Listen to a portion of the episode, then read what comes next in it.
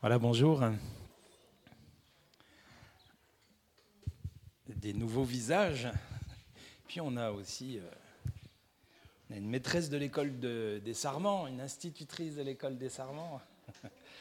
La, semaine, je suis son employeur et le dimanche, je suis son pasteur. on a une petite information, on a, on a, évité le pire la semaine dernière euh, donc à l'école des Sarments parce que on n'a pas un compte en banque euh, très fourni, si ce n'est qu'on a un budget de fonds de roulement pour, euh, les salaires.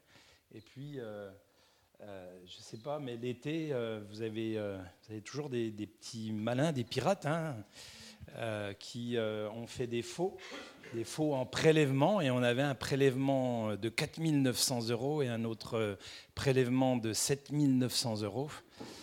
Et là, du coup, euh, Ophélie, tu n'aurais pas pu avoir ton salaire euh, à la fin du mois. Donc, euh, voilà, la, prédication ce matin, c'est que on va parler de la souveraineté de Dieu. Et vraiment, heureusement, Dieu est souverain en toutes choses. le banquier a eu la, la, bonne idée, avant que je me retrouve en prison, parce que vous savez qu'un compte associatif, il ne peut pas être débiteur créditeur ou débiteur. Hein. Il ne peut pas être débiteur même de 10 euros. C'est-à-dire que si vous êtes euh, au rouge, euh, en général, le président de l'association, il se retrouve au commissariat, tout est fermé. Et euh, donc, Dieu soit loué, il nous a téléphoné, il m'a téléphoné, et on a, pu, on a pu faire le nécessaire. Amen. Amen. Mais voilà, et ce qui fait que c'est même l'été, l'année dernière, par exemple, je suis trésorier de la Fédération nationale des associations familiales protestantes, et là encore, il y avait eu sur le, compte des, prélèvements. Donc euh, aujourd'hui, c'est difficile d'être en, paix. Hein. Euh, heureusement, Dieu est un Dieu de paix déjà, mais euh, les inquiétudes, au fur et à mesure des années, viennent d'une manière ou d'une autre. Amen. Les problèmes viennent d'une manière ou d'une autre. On pourrait se dire, euh, en tous les cas, moi, quand j'étais enfant, je rêvais de l'an 2000. Euh, j'imaginais qu'il y aurait des voitures volantes, euh, j'imaginais tout un tas de choses. Je ne sais pas si vous, vous avez, quand vous étiez enfant, vous avez imaginé l'an 2000, hein. mais finalement, l'an 2000, c'est pas ce qu'on croit. Quoi, hein. Et heureusement, euh, heureusement, Dieu est un Dieu souverain. J'aimerais, euh, si vous le voulez bien, euh, lire un passage dans 1 Chronique, chapitre 29, et au verset 1, 11. Le, mot souveraineté, dans, la, traduction, plutôt dans, dans les textes originaux hébreux et grecs, certains disent qu'il n'existe pas. Lorsqu'il y a une traduction en français, il apparaît mais euh, on pourrait dire euh, que ce qui se rapporte le plus à la souveraineté de Dieu, c'est le mot Adonai. Voilà. Euh, Dieu tout-puissant. Et tout à l'heure, donc, nous avons chanté dans un des derniers chants, Il est maître et souverain. Et on, veut lire un passage dans 1 Chronique 29, verset 11. À toi, éternel, c'est Salomon qui dit cela, la grandeur, la puissance et la splendeur l'éternité et l'éclat, car tout ce qui est au ciel et sur la terre est à toi, éternel, ainsi que le règne, toi qui t'élèves souverainement au-dessus de tout. Au passage, hein, on pourrait dire littéralement à la tête de et on retrouve ce passage dans euh, l'Épître aux Éphésiens quand l'apôtre Paul dit que Christ est euh, la tête de l'Église, c'est-à-dire la, pierre sommitale, hein, à la tête de, tout. Et puis il y a un autre passage dans Philippiens au chapitre 2 au verset 9. Je ne sais pas si ça va. Je ne vous empêche pas de voir. Euh, d'accord, je ne suis pas très grand. Hein. Et Dieu l'a souverainement élevé et lui a donné le nom qui est au-dessus de tout nom, afin que tout genou fléchisse dans les cieux et sur la terre et sous la terre. Loin devant les empires grecs et romains, l'empire mongol fut le plus grand de tous les temps. C'est dans les steppes de l'Asie centrale que Temujin voit le jour vers 1160. La Mongolie est alors peuplée d'une multitude de tribus rivales euh, ou alliées. Et au printemps 1206, à 46 ans, Temujin se retrouve à la tête de plusieurs clans mongols qu'il euh, parvient à unifier et il se fait élire cette année-là chef des Mongols, Genghis Khan, c'est-à-dire le souverain universel. L'empereur mongol, guerroie jusqu'à la fin de sa vie, à sa mort suite à une mauvaise chute de cheval, je dis toujours, hein, il avait pratiquement la moitié du, monde. Et euh, comment euh, il, il, tombe à cheval. C'est comme Louis XIV euh, qui, lui, était à Versailles dans un immense palais et on lui avait enlevé un morceau de palais dans la bouche parce qu'il avait des problèmes dentaires. Vous voyez Des fois, il y a des choses comme ça qui sont. Hein. Donc, euh, à l'âge de 67 ans, il décide. Son armée est presque aux portes de l'Europe. Son empire s'étend alors sur une immense partie de l'Asie, de la mer de Chine jusqu'à la mer Caspienne.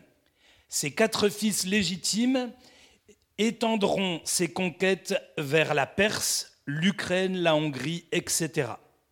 Et Kubilai Khan, le petit-fils qui a reçu le baptême chrétien, c'est sous son règne que l'empire mongol est à son apogée. Il compte 200 millions de sujets, soit la moitié de la population mondiale.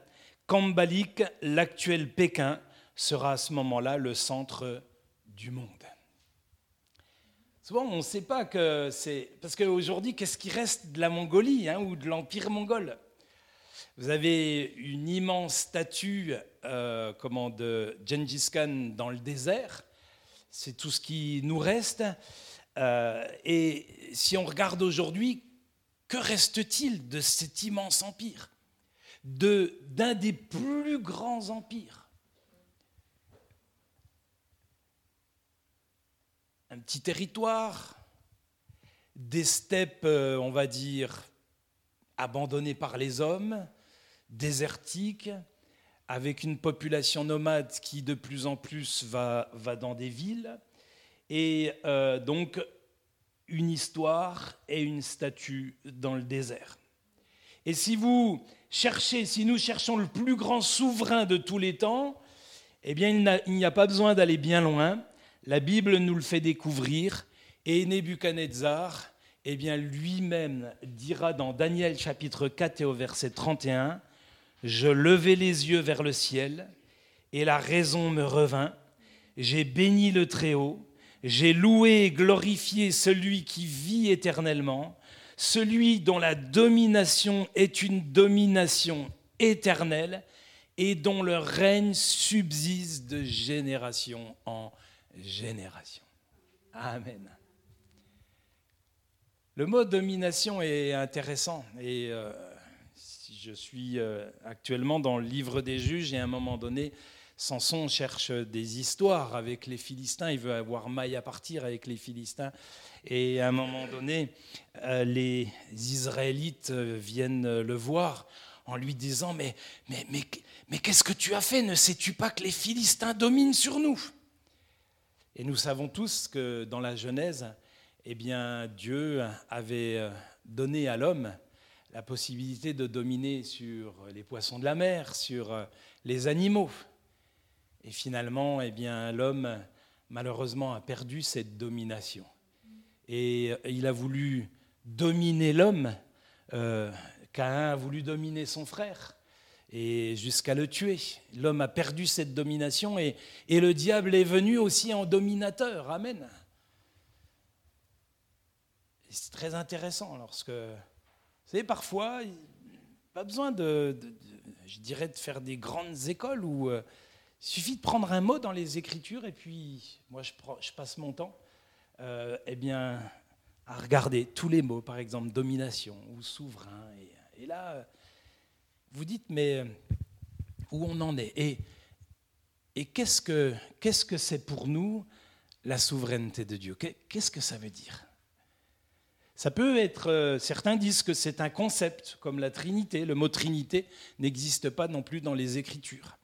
Et vous avez par exemple euh, dans, l'approche euh, Augustin et Calvin, vous avez une approche de la souveraineté de Dieu avec une, prédestination importante, alors que Armine euh, eh bien, lui a mis de la nuance dans, cette prédestination. Et si on arrive eh bien, à allier les, je dirais, les deux courants, on va avoir un équilibre parce que souvent nos milieux, ce sont, euh, on va dire, euh, parfois, le mot est peut-être dur, mais étripés entre les, les prédestinatiens et les anti-prédestinatiens, n'est-ce pas?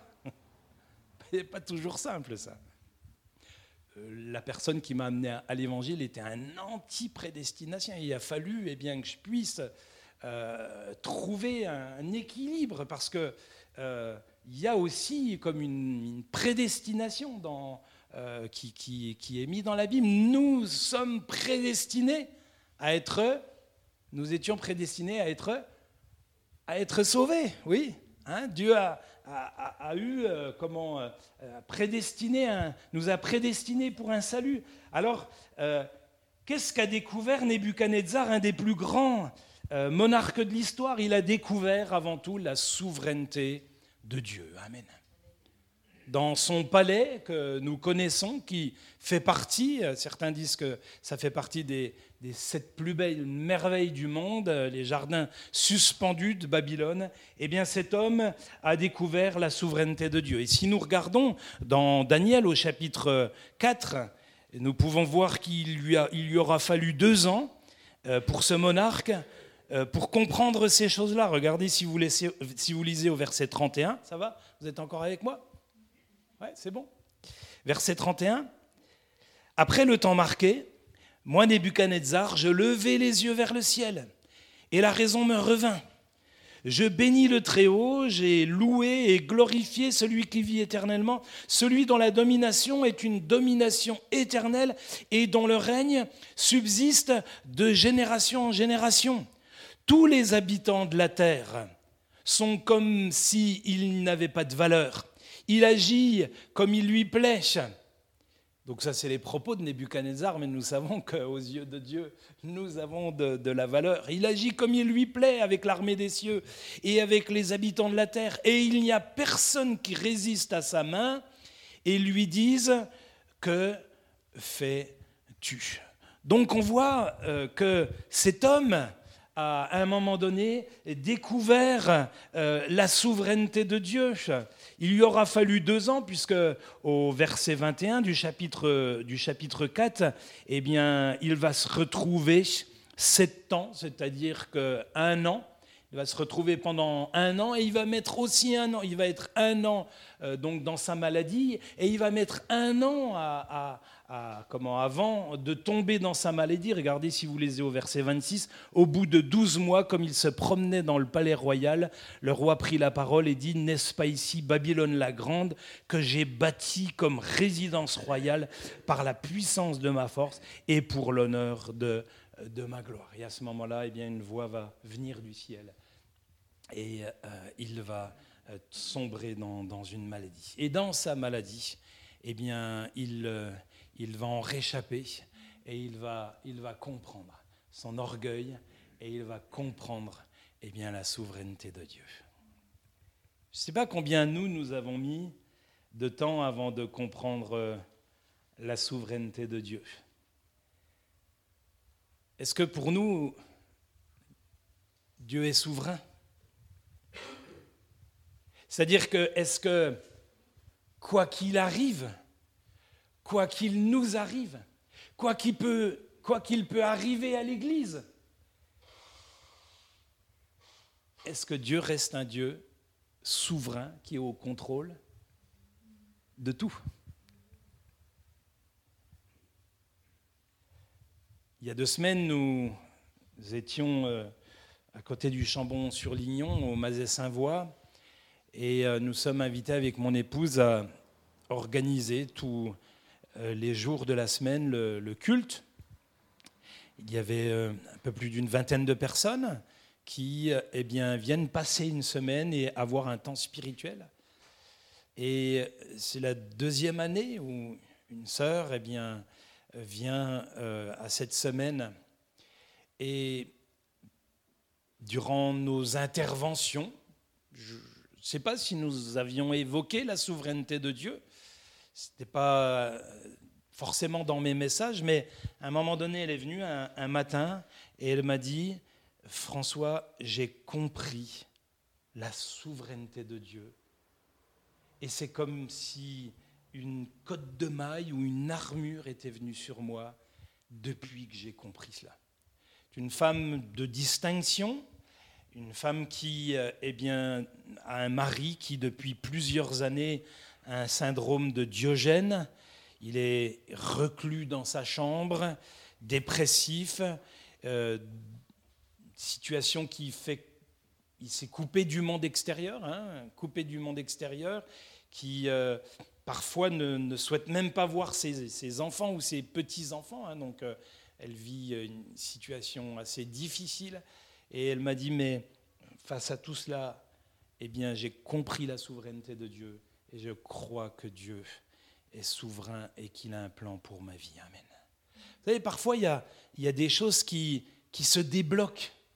Lorsque nous comprenons eh bien, des, éléments de ce que Dieu est, de ce que Dieu peut faire, alors eh bien, des choses se débloquent dans, dans, dans, notre esprit. Et le pouvoir souverain de Dieu sur toute sa création et sur chacune de ses créatures est, est, est un thème les plus majestueux de la Bible. Et quand nous disons que Dieu est souverain, nous voulons dire qu'il est puissant et qu'il a une autorité telle qu'il peut outrepasser toute autre puissance et autorité.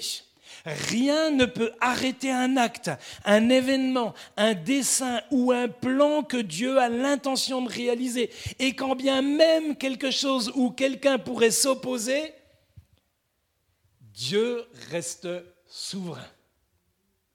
Alors vous allez me dire, ah bah oui, mais euh, non, mais c'est pas possible, personne ne peut s'opposer à Dieu. Euh, euh, la, volonté de Dieu se, fera toujours. Euh, ben, force est de constater par exemple, quand Jésus dit euh, Jérusalem, Jérusalem, j'ai voulu te rassembler comme une poule rassemble ses enfants, mais tu n'as pas voulu.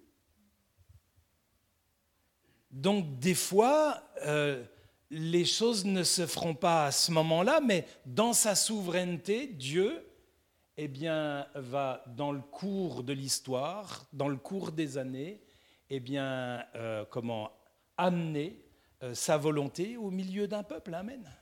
Et parfois, notre volonté s'oppose à la volonté de Dieu. Vous êtes d'accord avec ça, non? Vous avez parfois des gens qui ne euh, sont pas toujours au clair avec ça. oui, la volonté de Dieu va se faire. pour Jonas, elle a eu bien du mal à se faire. Hein vous êtes d'accord? Et encore, euh, Jonas, quand euh, il y a eu un réveil à Ninive, qu'est-ce qu'il a fait? Il, est allé se mettre dans, une maison euh, en haut, il avait un ricin, et puis on sait que 35 ans plus tard, eh ben, finalement, Ninive est revenue à ce qu'elle était. C'est-à-dire qu'il n'a pas fait forcément le travail de missionnaire ou de pasteur qu'il devait faire. Donc, mais, mais au long cours, même si les hommes peuvent s'opposer à ce que Dieu veut faire, une chose est sûre, c'est que Dieu aura le dernier mot. Amen. Est-ce qu'on est au clair avec ça? Oui. Parce que le ciel et la terre passeront, mais la parole de Dieu, elle ne, ne passera pas. Et euh, quand, quand, on dit que Dieu aura le dernier mot, vous avez par exemple un euh, psaume chapitre 115 et au verset 3, Notre Dieu est au ciel et il fait ce qu'il veut. Et qu'est-ce que cela veut dire que Dieu aura le dernier mot? Déjà, d'où vient cette expression? Avoir le dernier mot. Elle apparaît au XVe siècle et signifie qu'une personne a le meilleur argument dans une conversation. Ainsi, celui qui a le dernier mot est celui que plus personne ne peut contredire.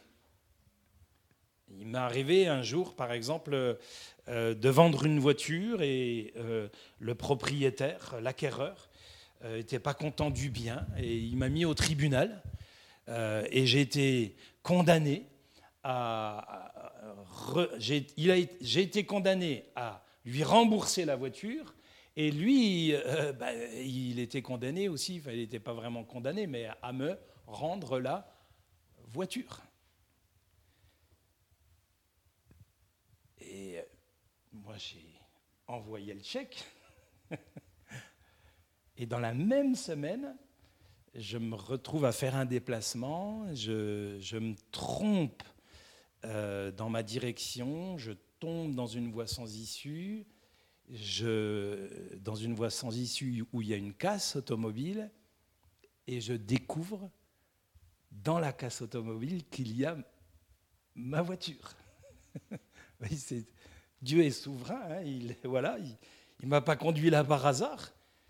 Et du coup, moi j'avais payé, j'avais remboursé la voiture, mais le propriétaire ne pouvait plus euh, me la redonner. En l'occurrence, c'était 6 000 francs à l'époque. Et finalement, le chèque me revient, c'est-à-dire le recommander avec le chèque, il n'est pas allé le chercher. Et je me retrouve convoqué à nouveau au tribunal. Et là, vous savez, les juges, c'est des, kings. Je ne sais pas s'il y a des juges ici. Hein. Ah, vous emmenez pas large. Hein. Et moi, je ne me démonte pas, je viens avec mon recommandé. Et je laisse le président du tribunal me, me tenter. Hein. Monsieur Guillaume, je vous avais demandé euh, de, de régler la voiture et je le laisse. Je vais sur son, je vais vers lui, je lui dis, Monsieur le juge, voilà la preuve euh, de ce que vous m'avez demandé, mais ce monsieur n'est pas allé le chercher, le, recommander. je ne peux pas faire plus. là, vous avez un juge qui, prend la lettre, qui regarde, qui prend euh, le chèque, et puis j'ajoute et en plus, monsieur ne pourra jamais me rendre la voiture, puisque maintenant elle est à la casse. Et là, vous avez le juge qui se tourne vers le plaignant et qui lui dit, si vous continuez à embêter monsieur Guillaume, c'est moi qui le défendrai.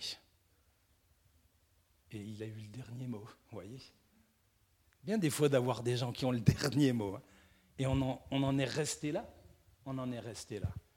Donc, euh, mais aujourd'hui, euh, l'expression a été dévoyée ou détournée dans, dans son sens, puisqu'on dit il veut toujours avoir le dernier mot. Vous voyez, donc euh, du coup, l'expression n'est plus celle qui, était au départ.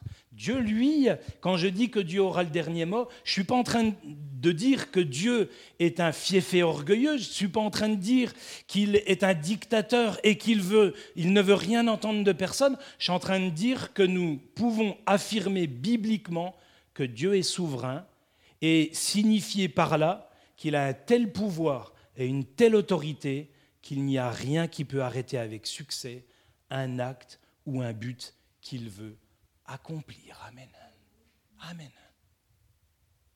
Et si nous croyons dans cette souveraineté de Dieu, eh bien même pour nous, quoi qu'on nous fasse, et on le voit avec, euh, avec Joseph, quoi qu'on lui ait fait, c'est terrible ce qu'on lui a fait, être vendu par ses frères.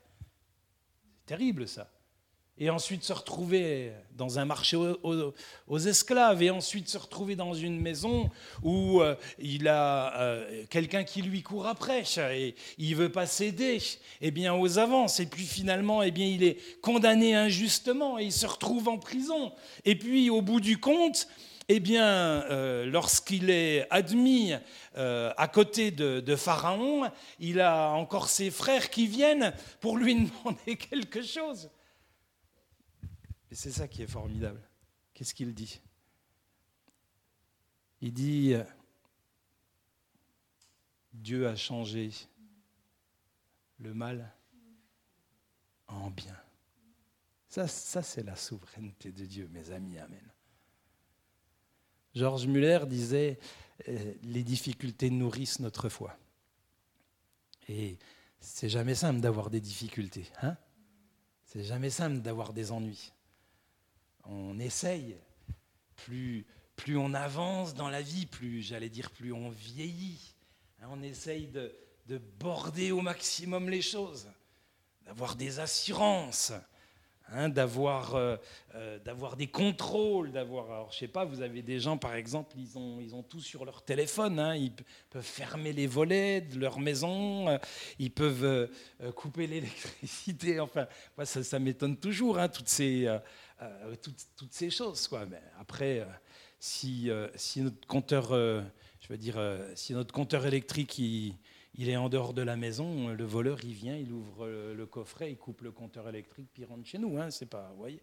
À l'église euh, à Dijon, on, a un formidable euh, système de télésurveillance, mais euh, quelqu'un peut ouvrir ce qu'on appelle la logette, il coupe l'interrupteur général et puis il rentre. Voyez, je veux dire, la réalité, c'est que on peut pas être blindé de chez blindé, voilà.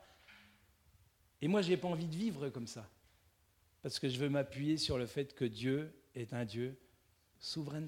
souverain. Je veux m'appuyer sur le fait euh, eh bien que euh, sur la souveraineté de Dieu. Amen. Et je veux vivre avec ça dans ma vie. Je veux croire eh bien qu'en tout Dieu est souverain. Amen. Job qui a été témoin de ce que Dieu pouvait faire dira "Je reconnais que tu peux tout et que rien ne se pose à tes pensées. C'est fort ça. Hein. Déjà, je reconnais que tu peux tout. Oui, ben oui. Parce que quand ses amis sont venus le voir, ils ne l'ont même pas reconnu. Puisque des pieds jusqu'à la tête, il avait un eczéma purulent et c'est dur. Hein il se, il n'avait même pas ses ongles pour, euh, à cause des démangeaisons. La Bible nous dit qu'il se grattait avec un tesson, soit de bouteille, soit de poterie. Je ne sais pas si le verre il existait déjà à l'époque, mais euh, il y avait beaucoup ce qu'on appelait des ostracas, hein, c'est-à-dire euh, des, tessons de poterie. Et ses amis ne l'ont même pas reconnu. Et il lui est arrivé cela alors qu'il venait d'enterrer ses enfants. Alors que sa femme euh, et pardonnez-moi, mesdames, il hein, n'y a, pas de. Voilà, c'est l'histoire. Hein, euh, rassurez-vous, je suis membre du Haut Conseil à l'égalité entre les femmes et les hommes, donc euh, il n'y a, pas de souci avec ça. Mais sa femme lui dira Maudit Dieu et meurt. Et il nous est dit Lui, il n'attribua rien d'injuste à Dieu. Mais il y a d'autres Hein, il y a d'autres exemples dans les Écritures ou dans l'histoire de l'Église ou dans la vie où parfois l'homme demande à sa femme de maudire Dieu ou d'abandonner Dieu. Mais euh, lui est resté. Eh bien, comme en, tout cela, il ne pécha point par ses lèvres. Et cet homme qui avait tout perdu dira, je reconnais que tu, peux tout. Et le tout fait écho au, chapitre 42, dans ce même chapitre, à celui du verset 10, où il est dit, et l'Éternel lui accorda le double de tout ce qu'il avait perdu ou possédé. Voilà. Voyez? Et là encore, on voit un homme qui reconnaît à ce moment-là la souveraineté de Dieu. Il faut admettre que quand plus rien ne va dans notre vie, quand tout va mal, cette notion de la souveraineté de Dieu, elle peut être euh, abîmée, elle peut être, euh, je dirais, il peut y avoir comme un phénomène de distorsion. Nous regardons aux choses invisibles au lieu de regarder aux choses nous regardons aux choses visibles au lieu de regarder aux choses invisibles. Et dans sa, souveraineté, lui, euh, Dieu, lui, il veut que nous puissions regarder aux choses invisibles. Amen. Parce que les choses visibles sont passagères, mais les choses invisibles sont éternelles. Amen. Amen. Donc, euh, euh, et l'Éternel lui accorda le double de tout ce qu'il avait possédé. Littéralement, l'Éternel augmenta tout ce qui était à Job, à Job pour le double. Amen. La souveraineté de Dieu, en premier lieu, est gouvernée par sa sagesse. Dieu est sage. Amen. Et euh, il n'utilisera jamais sa souveraineté euh, pour des choses folles. La souveraineté de Dieu, en deuxième lieu, est gouvernée par sa justice et sa miséricorde. Et j'aimerais voir avec vous plusieurs points rapidement. Je n'ai pas demandé à David à quelle heure je devais m'arrêter. J'ai dû commencer. Euh, oh, ah ben c'est bon. Alors voilà. Ok, d'accord. Donc je finis mes points. Premièrement, il est souverain sur les temps, les événements et sur toutes circonstances. Est-ce qu'on est, d'accord avec ça? Et s'il n'est pas souverain sur tout, il est souverain de, rien. Donc, pour moi, Dieu est souverain sur tous les temps, sur tous les événements et sur toutes les circonstances. Matthieu chapitre 2, verset 12 nous dit, puis, divinement averti en songe, il est parlé des mages, de ne pas retourner vers Hérode, ils regagnèrent leur pays vers un autre chemin. Dans ces événements, Dieu avertit les mages, il leur dit, n'allez pas voir Hérode, parce que si vous leur dites que vous venez de voir Jésus, il viendra le chercher, et du coup, il le prendra, puisqu'il faisait mourir tous les premiers-nés, eh bien, comment, de, Bethléem et plus. Et il nous est dit au verset 13, lorsqu'ils furent partis, voici un ange du Seigneur apparut en songe à Joseph et dit, lève-toi, prends le petit enfant et sa mère et fuis en Égypte. Donc Dieu est souverain sur les temps, les événements et sur toutes circonstances. Et même sur les événements les plus aléatoires et parfois tragiques ou contre nous. Quand Reinhard Bunke a eu sa première affectation en région difficile, dans une région difficile en Afrique du Sud, tout le monde disait que c'était un cimetière pour les pasteurs. Cette région était un cimetière pour les pasteurs.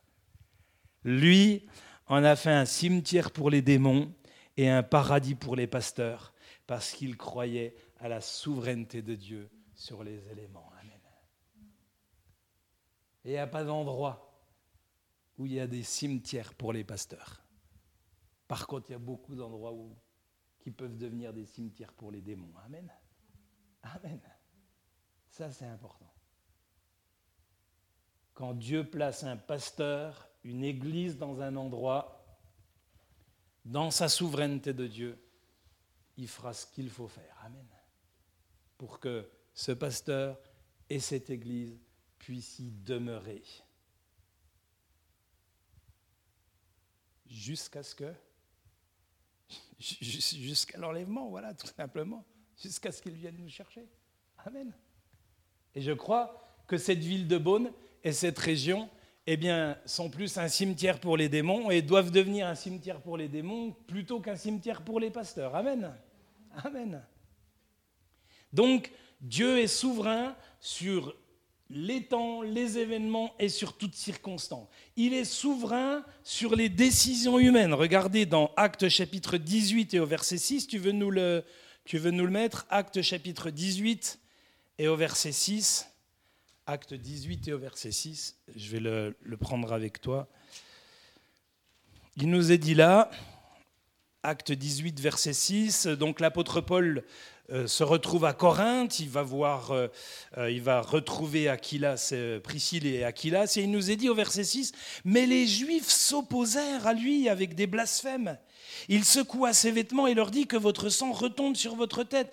Je suis pur et dès maintenant j'irai vers les païens. Il partit de là et se rendit dans la maison d'un homme craignant Dieu, euh, du nom de Titus Justus, maison qui était contiguë à la synagogue. Pourtant, Crispus, le chef de la synagogue, crut au Seigneur avec toute sa famille, et beaucoup de Corinthiens qui écoutaient Paul crurent et furent baptisés. Le Seigneur dit à Paul en vision pendant la nuit, Sois sans crainte, mais parle et ne t'étais point, car moi, je suis avec toi, personne ne mettra la main sur toi pour te faire du mal, parce que j'ai un peuple nombreux dans cette ville. Il y demeura euh, un an et six mois à enseigner parmi eux la parole de Dieu.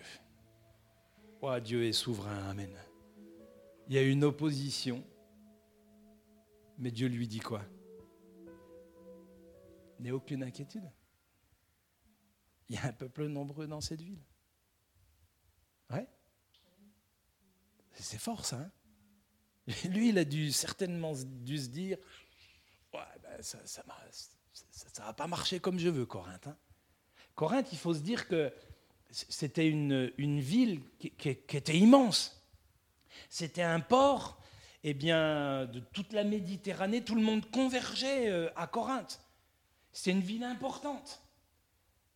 Et il euh, ne fallait pas rater cette implantation-là. Fallait pas rater ça. C'était en quelque sorte le, départ euh, de, l'Asie mineure. Et Paul est là et, il réfléchit certainement durant la nuit. Vous savez, quand on, quand on se couche le soir, on, on se rappelle un petit peu tout ce qu'on a vécu dans la journée. Et, parfois, quand on a eu des difficultés, on se souvient plus des difficultés. On essaye de s'endormir avec ça, non? Rassurez-moi, vous n'êtes euh, pas différent de moi, hein c'est bon. Voilà ça veut dire qu'il y aurait des chrétiens androïdes dans, l'église de Beaune. Oh, si vous êtes des chrétiens androïdes, on veut vous garder. Mais non. Et Paul est là et il se, il se couche certainement avec, euh, avec ces choses en se disant, oh, parce que euh, il est dit, les Juifs s'opposèrent à lui. Et Dieu, dans sa souveraineté, lui parle et lui fait découvrir des choses qu'il ne sait pas. Dieu lui révèle des, des choses dans le monde spirituel. C'était ça. Il y a des oppositions, effectivement, Paul. Mais moi, le Dieu souverain qui suis dans le monde spirituel et qui contrôle les choses, qui exerce un pouvoir sur ces choses-là, je te dis qu'il y aura un peuple nombreux dans cette ville. Amen. Waouh, c'est fort ça. Hein. non? C'est pour ça que des fois, il faut que les choses elles aillent un petit peu plus haut que notre plafond. Hein il faut que ça monte. Il faut que la vision, elle vienne d'en haut. Il faut que les choses viennent d'en haut. Il faut que, euh, il faut que les éléments de la souveraineté de Dieu viennent euh, dans notre tête, dans notre esprit, dans notre cœur, dans notre être tout entier, qu'on en soit imprégné. Amen. Amen. Et, je dirais, eh bien, les événements qui se sont passés nous le confirment. Il reste un an et plus. Et Priscille et Aquilas ont continué cette œuvre à Corinthe. Et, on sait, eh bien, il y aura une épître et deux épîtres aux Corinthiens qui n'étaient pas euh, des chrétiens comme euh, tout le monde aurait voulu, mais on ne connaît pas d'endroit sur la terre hein, où les églises sont toujours comme elles devraient être. Sauf que dans sa souveraineté, Dieu nous dit qu'il vient chercher une église pure, sans tache et irréprochable. Amen. Amen.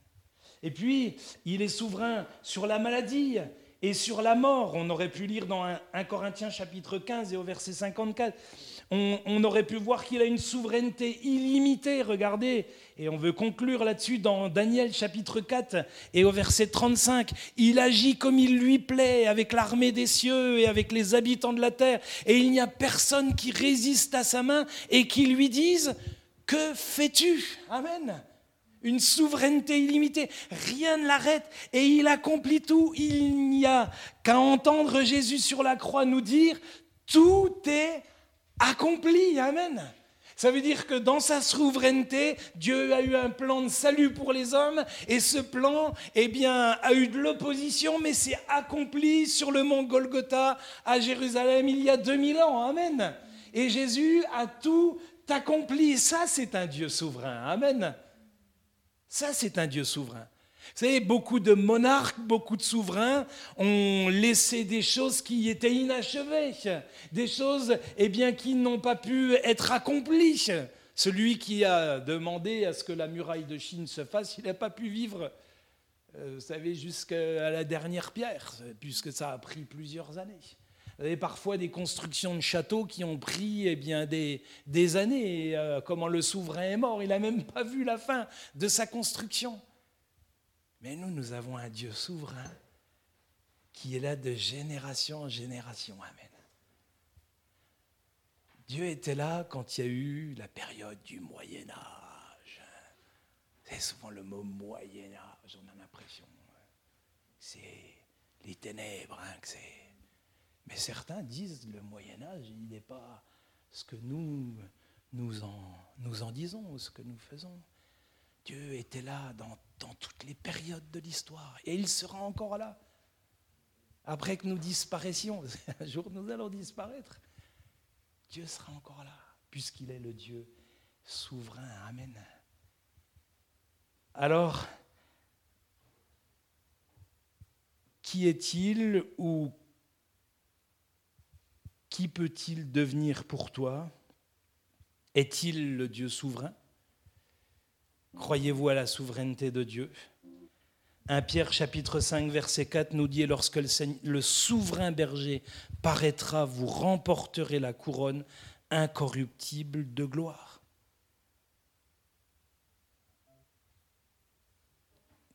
Si nous croyons que Dieu est souverain, alors cessons de trembler.